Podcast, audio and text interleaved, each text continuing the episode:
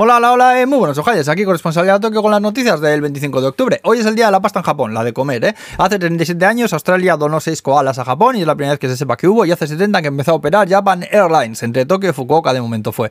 Eh, también hizo ayer 30 años la princesa Mako y que por cierto hubo también otra manifestación el fin de semana poniéndose a su boda con el plebeyo ex Coleter. Vamos, que no la dejan casarse con quien le sale del Mako y yo. Seguimos con pocos casos de virus en Japón, madre mía. En Ibaraki han dicho que cero, ole. Así que parece que se empieza a animar un poco el cotarro. En Kioto, por ejemplo, se empiezan a ver más turistas que de costumbre. Turistas japoneses o que vivan en el país, que las fronteras ya sabéis que siguen cerradas. Aunque ya os digo que van a dejar entrar a medio centenar de investigadores extranjeros. Dicen que como excepción, pero para mí que están probando un poco a ver qué va pasando. Si va bien, pues ya empezará a ir abriendo poco a poco los visados que expidieron, expidieron y tal.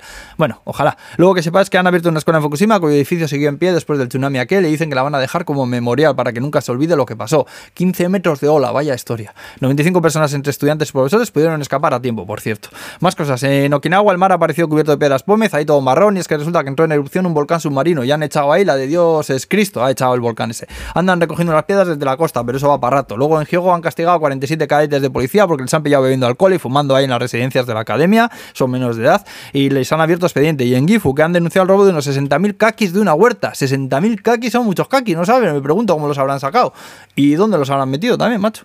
Luego resulta que el expresidente Abe se ha hecho youtuber ahora, a sus 67 años. Y Uniclo, que ha sacado una campaña llamada Reuniclo para reciclar ropa. Vamos, que te dan cupones que podrás usar para comprar en las tiendas a cambio de ropa usada que ya no necesites. Están pidiendo sobre todo prendas Hitotech y los cupones serán de 200 o 1000 yenes dependiendo de la prenda que lleves.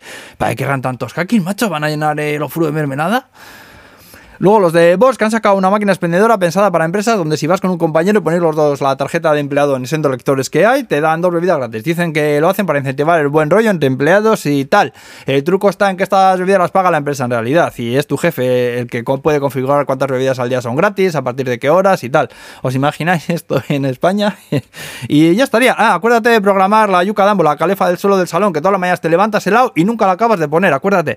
Eh, que vaya bien la semana. Agur.